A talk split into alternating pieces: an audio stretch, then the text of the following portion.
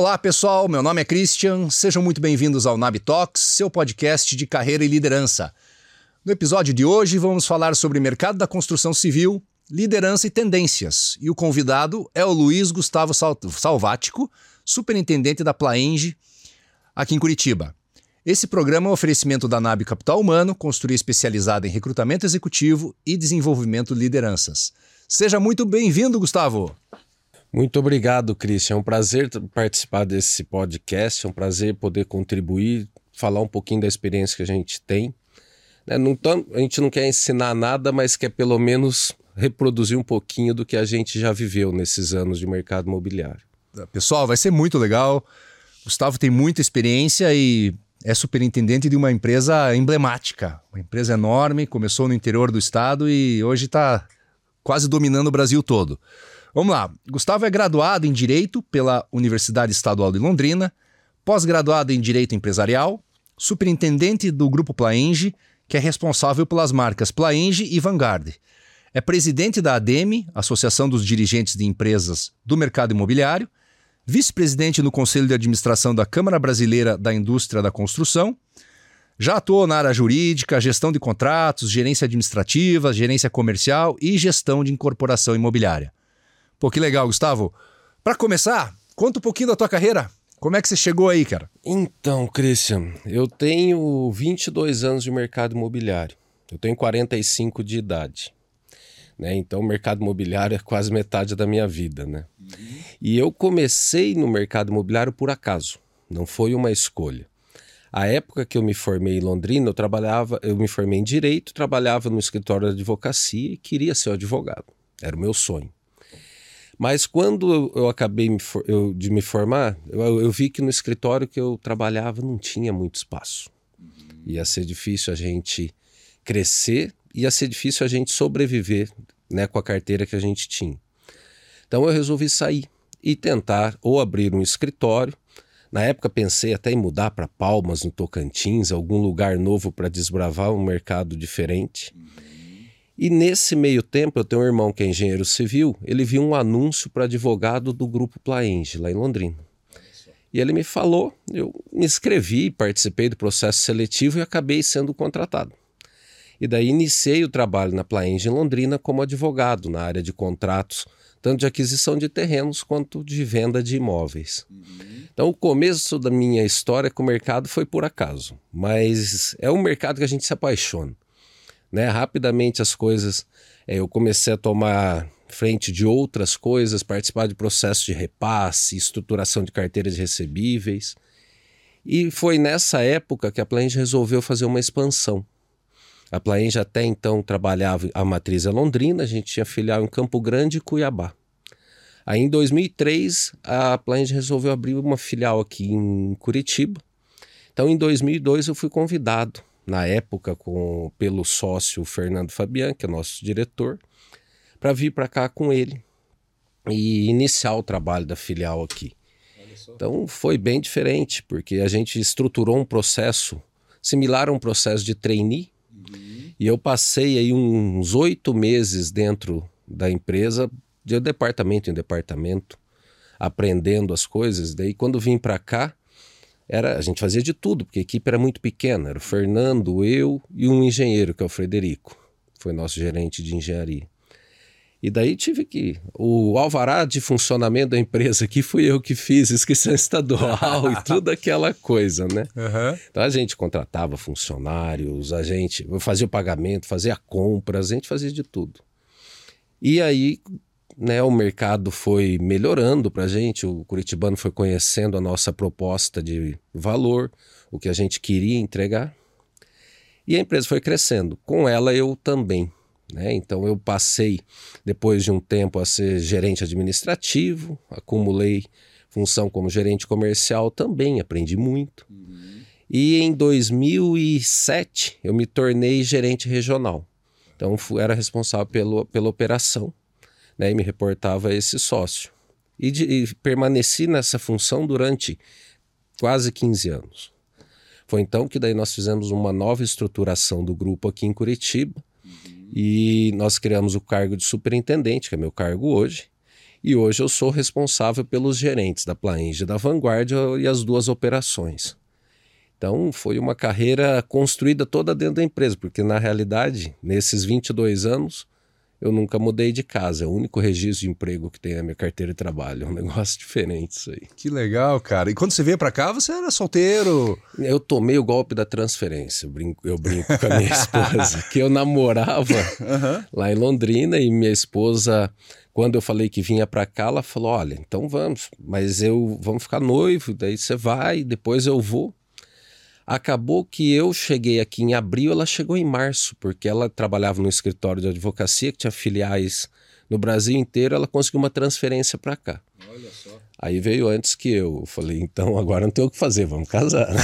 e nós nos casamos em 2003.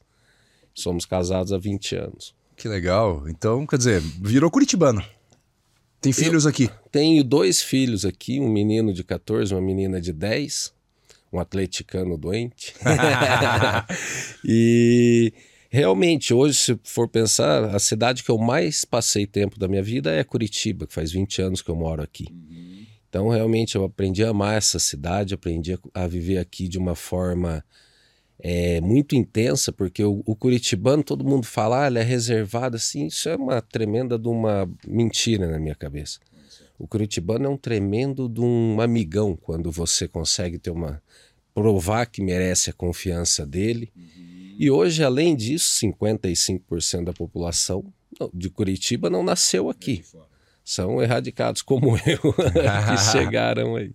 Legal.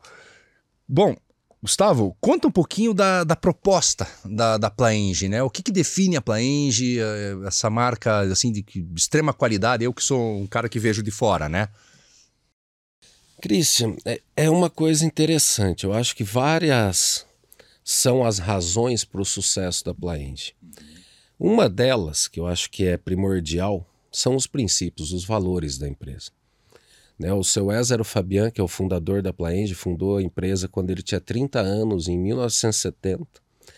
Até hoje trabalha com a gente, ele saiu da, da função executiva, uhum. né? ele é membro do conselho e, e a única diretoria que ainda permanece com ele é TI. Olha só, hein? Dada a visão que ele tem de processos e a visão que ele tem do funcionamento da empresa. É um homem muito sábio, muito experiente e é muito gostoso conversar com ele, e ele tem uma frase muito interessante que ele fala: o difícil não é sonhar. O difícil é você se dedicar a ponto das pessoas comprarem o teu sonho. Isso você só consegue com trabalho, com ética, com muita dedicação e respeito. E isso faz parte do nosso DNA, da nossa cultura. Né? A Plaenge, embora faça o processo do começo ao fim, né? nós prospectamos terreno, desenvolvemos produto, vendemos, construímos e damos assistência técnica, o ciclo completo, completo do empreendimento nós fazemos. Mas a nossa essência é de construtores. Nós nascemos como uma construtora fazendo fábricas em 1970. Então a gente tem muito forte, eu acho que esse DNA de construtor, de fazer, de construir uma coisa de qualidade, de construir uma coisa perene, de entregar para a cidade uma contribuição. Isso é muito forte. Outra coisa que eu acho importante são os princípios, os valores. Nós temos seis princípios que todo mundo segue e que para a gente são um mantra no, no dia a dia do trabalho. Uhum. Né? E todos eles a gente, nós aprendemos com o Ézaro. Né? Nós somos éticos, nós fazemos bem feito, nós somos perseverantes, nós é, pensamos a longo prazo, trabalhamos em equipe e somos úteis uns aos outros. Eu acho que esses são os princípios que norteiam o nosso trabalho. E parece brincadeira, mas não é. Hoje gente, nós estamos na véspera de um lançamento, né? E nossa equipe comercial está trabalhando muito forte na prospecção dos interessados. Uhum. E eu fiz um recorte hoje do, de um desses princípios, que é o ser perseverante, e mandei para todo mundo. Falei, gente, não desiste, agora é a reta final. O que a gente fizer agora, o resultado a gente vai colher no sábado que é quando a gente vai abrir a venda. Falei, sábado não é dia de trabalhar, é dia de se divertir. Porque trabalhar a gente trabalhou antes. Daí é o dia de vender, e vender é a coisa mais gostosa que tem nesse processo. Né? Que bacana. Conta um pouquinho dessa história, então. Vocês cresceram muito, né? Então, é, Gustavo. a Plaenge nasceu em Londrina em 70. Ela nasceu como uma construtora de obras industriais. A primeira obra dela foi uma gráfica, uma gráfica lá em Londrina. Em 1972, a Plaenge participou de uma concorrência para a construção de uma fábrica da Coca-Cola em Cambé. E foi uma coisa muito interessante nessa época que o seu Ézaro, à época, é, ficou sabendo que vinham as pessoas para Londrina para prospectar. Uhum. Ele falou: Olha, eu colei neles e fiquei seguindo a, a o pessoal para todo lado e consegui apresentar uma proposta. Só que quando eu apresentei a proposta pelo é, baseada no programa que eles me apresentaram, eu fiz alterações na fábrica. Eu propus alterações no processo é, de construção daquela fábrica e na logística dela. Eu falou, quando eu fiz isso, eu arrisquei, né? Eles analisaram o meu projeto, mandaram para a matriz nos Estados Unidos. Olha só. Analisaram e aprovaram. Eu construí, a fábrica ficou mais eficiente a fábrica ficou melhor. E, as mudanças dele foram introduzidas no programa básico das fábricas. Né? Que sensacional! É hein? uma coisa muito bacana. e de lá para cá, 65% das fábricas da Coca-Cola do Brasil foram construídas pela Plaenge. Inclusive a única que faz o xarope, que é em Manaus. Então, assim, é uma relação muito duradoura. E eu brinco, às vezes o cliente olha para a gente é, no plantão de vendas, para a equipe e fala: Tá, mas o seu empreendimento é de alto padrão? Eu falei, olha, quem construiu 65% das fábricas da Coca no Brasil uhum. deve saber construir, né? a gente deve fazer isso bem feito. Uhum. Mas então a empresa nasceu assim e a área residencial veio por acaso. Naquela época, toda a mão de obra era contratada da empresa, não era terceirizada. Uhum. E como eram obras industriais, você tinha oscilação da demanda. Claro. Aí nessas oscilações o César começou a construir um edifício, o edifício Olga lá em Londrina. Uhum. E ele usava a mão de obra que estava excedente. A que sobrava, ficava ociosa, ele construía um pouco. Pegava uma obra, ele parava. Então nem fez o lançamento, ele foi construindo.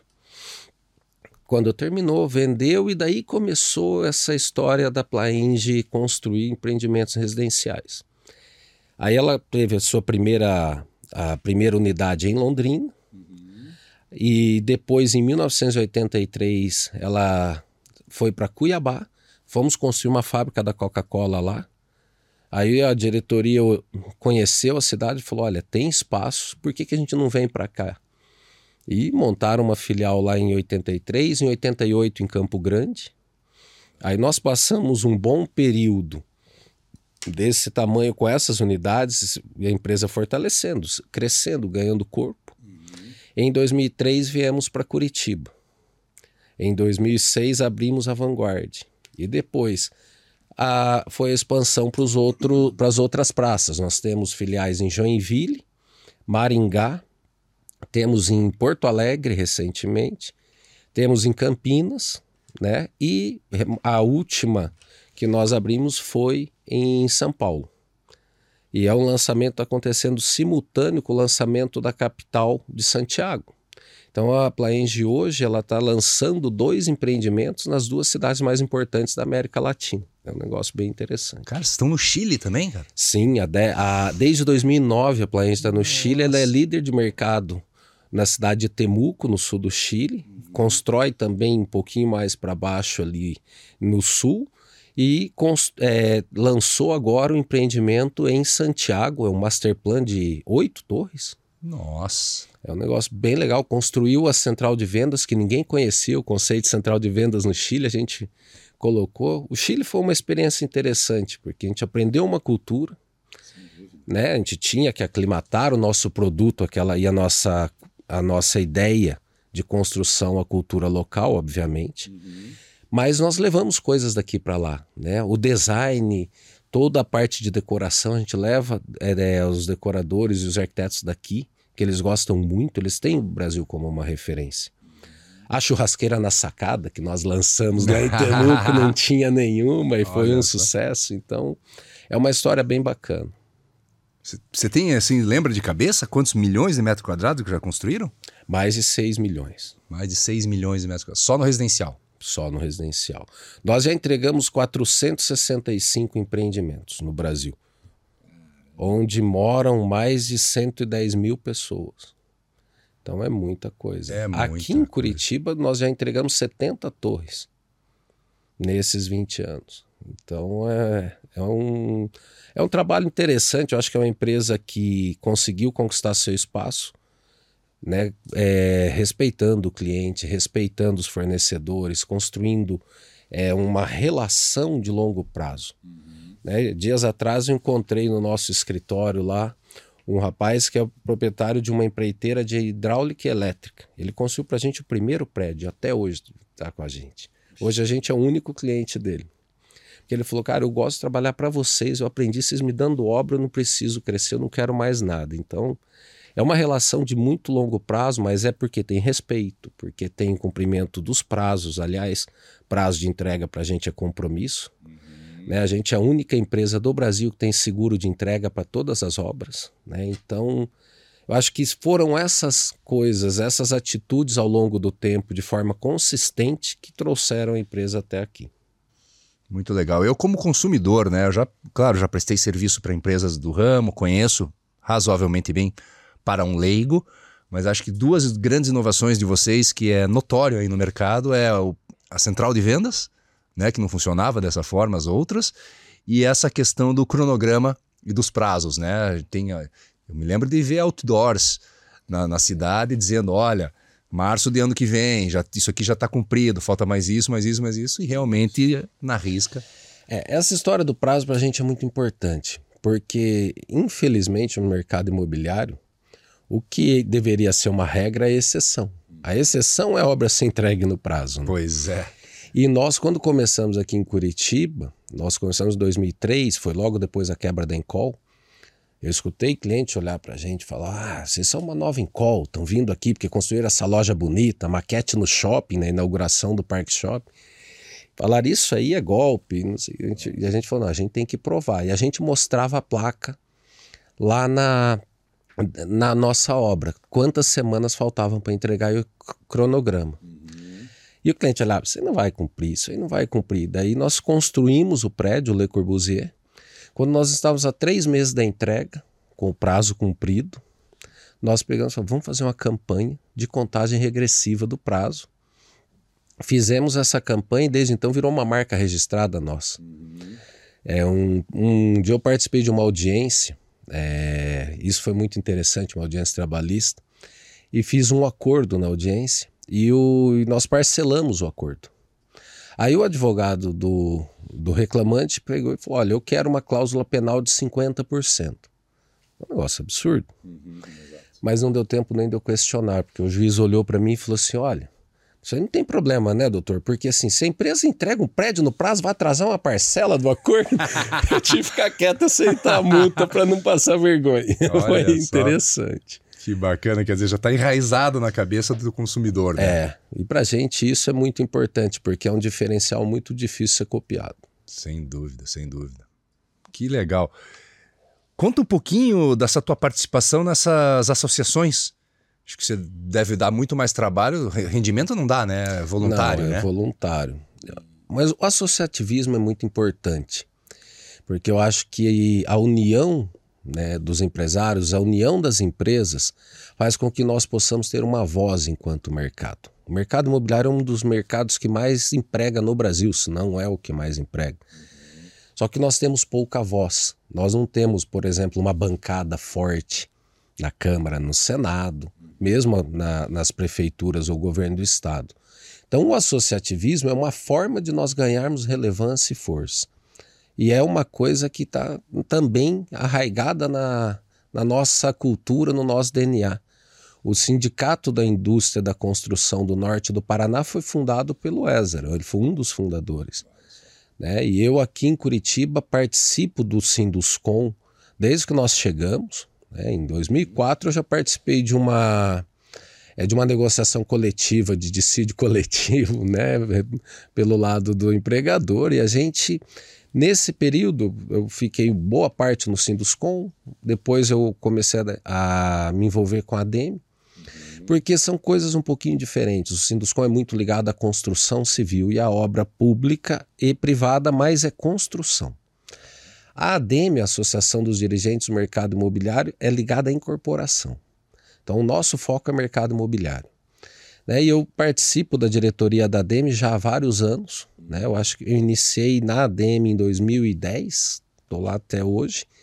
E nesses últimos dois anos fui o presidente. Para mim foi uma honra ter sido eleito presidente, né, convidado para esse cargo. Tenho procurado durante esses dois anos contribuir bastante, representar a nossa classe junto ao poder público e também criar atrativos para a instituição. Né? Há quatro, cinco anos atrás nós tínhamos 30 associados, hoje nós somos em mais de 130. Nós conseguimos ganhar relevância e aumentar o número de associados entregando conteúdo, né? Então a gente criou o Ademi Talks e o Ademi Yuris, que são programas ligados, inclusive teve um hoje, Yuris, ligados a de te temas da construção, que nós entregamos esse conteúdo gratuito para o nosso associado, uhum. alguns até abertos ao público em geral. Temos um encontro que chama Ademi Day com a apresentação da pesquisa de mercado, é a maior pesquisa de mercado que existe na cidade, um levantamento que nós fazemos junto à Brain Inteligência. Uhum né? E temos o incorporador do ano, que é o Oscar do mercado imobiliário, que será realizado agora em março do próximo ano. Então foi, foi um trabalho bem interessante. É, como você falou, é voluntário, a gente precisa estar disposto a doar o tempo e doar a energia mas a gente se apaixona.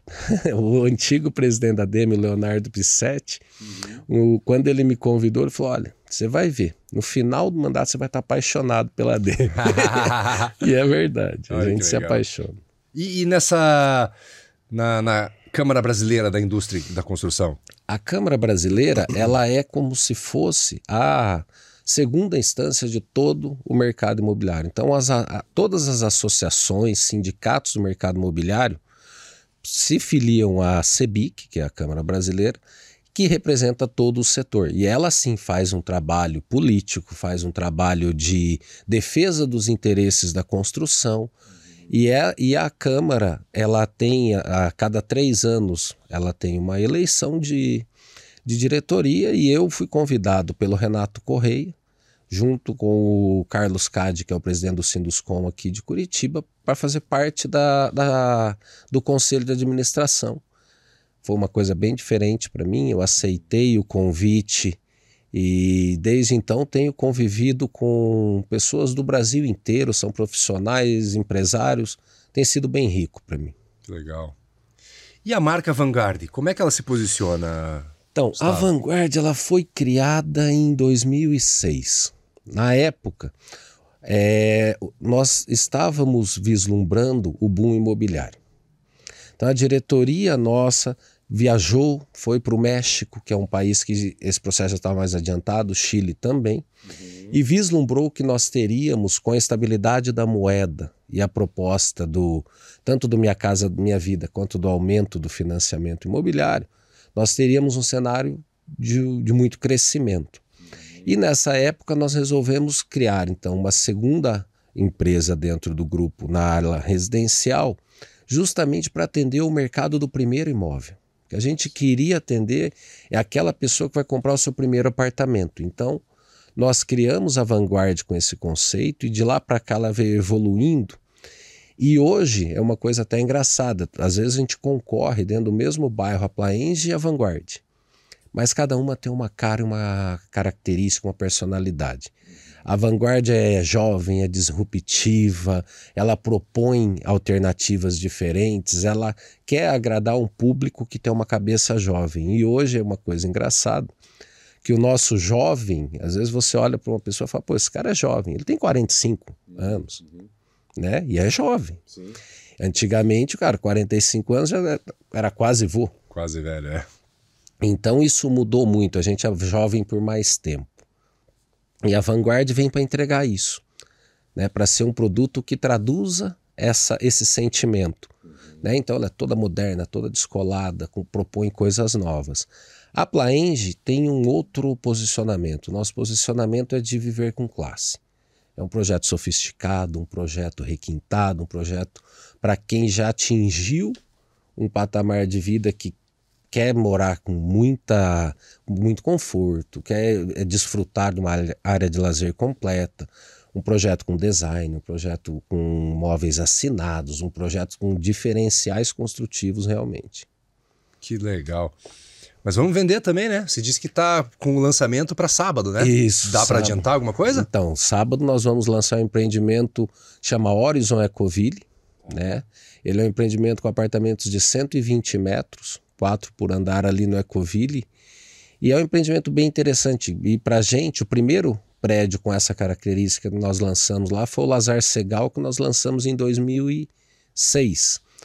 Então, é uma característica nossa nos bairros em que nós atuamos, nós temos linhas de produto e o cliente sempre poder renovar o seu produto com a gente. Uma coisa interessante é que esse Horizon, ele é o upgrade natural do cliente da Vanguard dos 60, 70 metros. Então, 45% das nossas vendas são revendas, são clientes que já tiveram experiência de consumo com a gente. É uma coisa bem interessante. É difícil recompra nesse negócio, né? Porque a gente não troca de apartamento todo dia, né? Não troca todo dia, mas é aquela pessoa se casou, compra um apartamento de 70 metros, daí tem arruma um cachorrinho, depois filhos, e aí fica pequeno e você precisa. E tem evolução de carreira, né? Sim. A pessoa vai evoluindo na carreira, a situação financeira melhora. E o brasileiro, nos últimos anos, ele aprendeu a trocar de imóvel. Uma coisa que na Europa é muito mais comum nos Estados Unidos também, aqui não era. Né? Aqui as pessoas construíam a casa ficavam 30, 40 vidas numa casa. Hoje em dia, não, as pessoas estão aumentando o número de trocas de imóveis. Isso é um comportamento muito interessante, porque ele tem a ver com o anseio de morar melhor. Então, para a gente é um desafio grande sempre propor alternativas novas, estar atento ao mercado, para que o cliente tenha vontade de trocar de imóvel porque ele precisa melhorar a sua condição de vida. Então, se a gente pega, por exemplo, quando a gente foi lançar o primeiro empreendimento aqui, nós fizemos uma pesquisa de mercado muito profunda para entender o Curitibano. E, uma, e algumas dores que nós sentíamos no Curitibano, nós propusemos nesse primeiro projeto. Então, ele tinha piscina coberta aquecida com aquecimento solar, isso há 20 anos atrás a, a maior academia que tinha na cidade. A gente tinha, a, a gente construiu o prédio com paredes duplas na face sul para proteger do, para aumentar o conforto térmico e evitar bolor. Então, a outra coisa interessante que o público falou para a gente, ah, as churrasqueiras ficam na sacada, a sacada é pequenininha, o churrasqueiro fica de castigo lá, sozinho. e o clima é, é ruim. A gente trouxe a churrasqueira para dentro do apartamento, Construí uma sala de churrasco ao lado da cozinha. A sacada, que todo mundo falava que era um ambiente que não dava para usar, que era pequena, fizemos uma sacada de 14 metros quadrados, não, desculpa, 13 metros quadrados, que é a maior da cidade na época. Então foram coisas que nós trouxemos para melhorar a vida do cliente já há 20 anos. Hoje não é diferente. Né? Hoje, por exemplo, as pessoas gostam muito de ir no pátio Batel, a começar pela garagem. Aquela garagem ficou famosa né? É. aquele estacionamento bonito. Grande, né? Grande, com aquela pintura epóxi, ele decorado. E até então as garagens na cidade eram todos depósitos de carro. Né? E quem pagava a conta, ao invés de entrar pelo hall social que era bonito, entrava pelo lugar feio que é a garagem. Uhum. Nós desenvolvemos um conceito que chama Park Design, Plaenge Park Design e hoje nós estamos decorando as garagens. Então a gente entrega a garagem num padrão de decoração que remete à decoração e ao conceito do prédio. Então eu foi muito interessante um cliente de um edifício que nós entregamos no Água Verde, eu conversando com ele na entrega. Falei, e aí, o que, que fez comprar? Ele falou, eu comprei duas vagas de garagem, veio o um apartamento junto. né? Então, esse foi um conceito interessante. Outro conceito interessante, a gente entendendo que as pessoas usam demais academia, né? no prédio que eu moro, usam muito, eu uso também, e nós é, vimos a evolução, mas a gente uma hora que a gente falou: esse negócio precisa ser técnico. Não pode ser o dono da empresa que fornece equipamento que vai dizer o que a gente vai colocar na academia. Uhum. Aí nós, eu fui atrás de um profissional habilitado, com, contratei um treinador e atleta, campeão brasileiro de musculação, para me ensinar o conceito da academia perfeita. Então ele me ensinou conceitos de logística de treino, sequência de treino, e nós desenvolvemos o conceito do ginásio Plaenge. Então hoje todas as nossas academias elas oferecem um treino perfeito. Cardio e, e muscular para todos os grupos e com ordem. Até a sequência de onde as máquinas estão é pensada para o uso é, mais confortável do cliente. E é impressionante como isso tem valor agregado, as pessoas reconhecem. Nos prédios que nós temos, a academia é o lugar mais utilizado, a área de lazer mais utilizada do prédio. E o espaço veio aumentando. Hoje já tem academia de 200 metros quadrados no edifício residencial. É, é o tamanho de academia comercial. Exato. Pô, mas você falando assim, deu vontade até de comprar o imóvel de vocês, hein? Porque, pô, é parede dupla, é, é muito. É, é, muito. Tenho certeza absoluta que quem mora no edifício desse percebe a qualidade é, a, e isso, como ele foi desenvolvido. Né? E isso vem, essa parte que você falou, como ele foi desenvolvido, é um, é um tema interessante. Há uns anos atrás, nós fomos construir uma fábrica da Coca-Cola e tínhamos um grande desafio de prazo e era a primeira fábrica é, 4D do Brasil. Né? Então era, uma, era um negócio bem diferente. E nós fomos atrás de uma consultoria que tivesse muita expertise. E conhecemos o pessoal da Porsche Consulting, que é, da subsidi é subsidiária da montadora alemã. Uhum. Nós contratamos eles e, e, e, eles nos ensinaram uma forma de desenvolver os projetos, os produtos que se chama plano, é, planejamento de produto. Esse chama PDP, né, processo de, planeja, é, de desenvolvimento de produto, desculpa. O PDP foi uma forma muito diferente que a gente viu de gerenciar o desenvolvimento desse produto. E é a fórmula que eles usam para desenvolver os produtos da Porsche. Nós contratamos eles e introduzimos esse conceito dentro da área residencial. Hoje nós somos a única empresa do Brasil que tem o processo de desenvolvimento de produto da Porsche em todos os produtos. Isso nos ajuda demais a ter essa sinergia, a pensar cada detalhe, tudo tem que ser amarradinho, tudo tem que fazer sentido. Não são coisas aleatórias. Eu brinco que não é o estagiário que vai decidir as coisas. A gente tem um processo para desenvolver tudo isso. Que legal. Pessoal, vocês que são de Curitiba, assim como eu, é, tem uma curiosidade grande, né? Tem vários, tem um land bank grande, tem vários tapumes da, da Plaenge aí pela cidade. Obviamente teremos novos lançamentos. E tem um enorme lá no Ecoville, que deve estar todo mundo curioso. A gente conversou até antes de começar aqui. É, não sei se você já sabe, né? Mas que tipo de empreendimento vamos ter lá? Porque eu imagino que é, é, do lado do, do edifício que é considerado o mais caro da cidade, né? Sim, que é que o terreno vizinho do, do Palácio Lume. Uhum. Foi um terreno bem enigmático né, para compra, porque foi um terreno por alguns anos.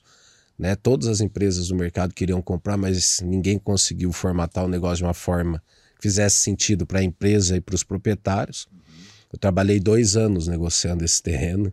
Né? E depois desses dois anos nós conseguimos fazer aquisição. Então hoje nós estamos na fase de desenvolvimento desse, proje desse projeto. É um projeto muito interessante, um VGV bem grande, vai ser um projeto para marcar a cidade. Isso você pode ter certeza.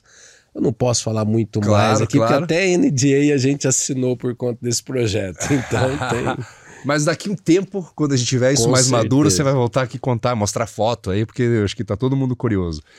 E, Gustavo, nesse ambiente econômico que a gente vive, que a gente vai de taxa Selic de 2% para 13,75% em cinco anos, a gente sabe que a maturação de um projeto como esse, você estava comentando aí, que às vezes é de 10 anos, como é que otimiza esse custo financeiro e faz o negócio dar certo? Principalmente numa empresa que é tão sólida financeiramente, porque a gente já viu nas crises anteriores muitas empresas ficaram pelo caminho. Então, Christian, uma das características muito importantes da Plaenge, eu falo importantes que porque quando a gente vende um apartamento, a gente vende um sonho. Né? Eu brinco às vezes com o cliente e falo: ó, você acabou de pagar 5 milhões de reais em 20 folhas de papel sulfite se tudo der certo, daqui três anos você vai ter um apartamento. Né? eu brinco, falei, é essa a expectativa, e é esse o negócio que é formulado. É. E na realidade, eu acho que a solidez financeira, ela vem do conservadorismo financeiro.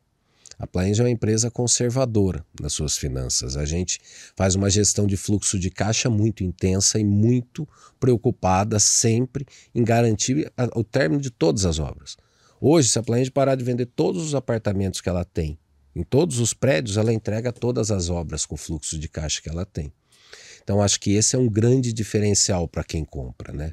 Nós somos a maior empresa de capital fechado do país e mesmo assim, é, e se nós olharmos para o ranking do médio e alto padrão, uhum. a única empresa maior que a gente é a Cirela, que é capital aberto. Nós somos maiores do que as empresas da Bolsa. Just, e, e tendo essa característica de uma empresa conservadora, uma empresa que cuida do fluxo de caixa.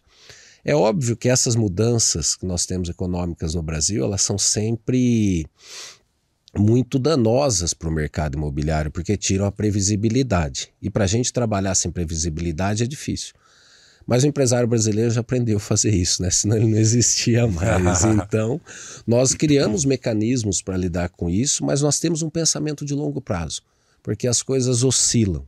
O que a gente não pode fazer é perder a consistência e, ao longo do tempo, garantir que a empresa continue crescendo, que a empresa continue se mantendo e seja um negócio muito sustentável. Esse é o, é o foco de todos os gestores da empresa quando desenvolvem um produto. É né? uma análise muito complexa. E uma coisa interessante, que daí é uma característica da, da empresa que é diferente da maioria do mercado, nós é, organizamos a empresa em unidades de negócio. Então, ao invés de nós termos, por exemplo, uma diretoria comercial Brasil, nós temos de, é, todas essas unidades de negócio, dentro dessa unidade nós temos um gestor.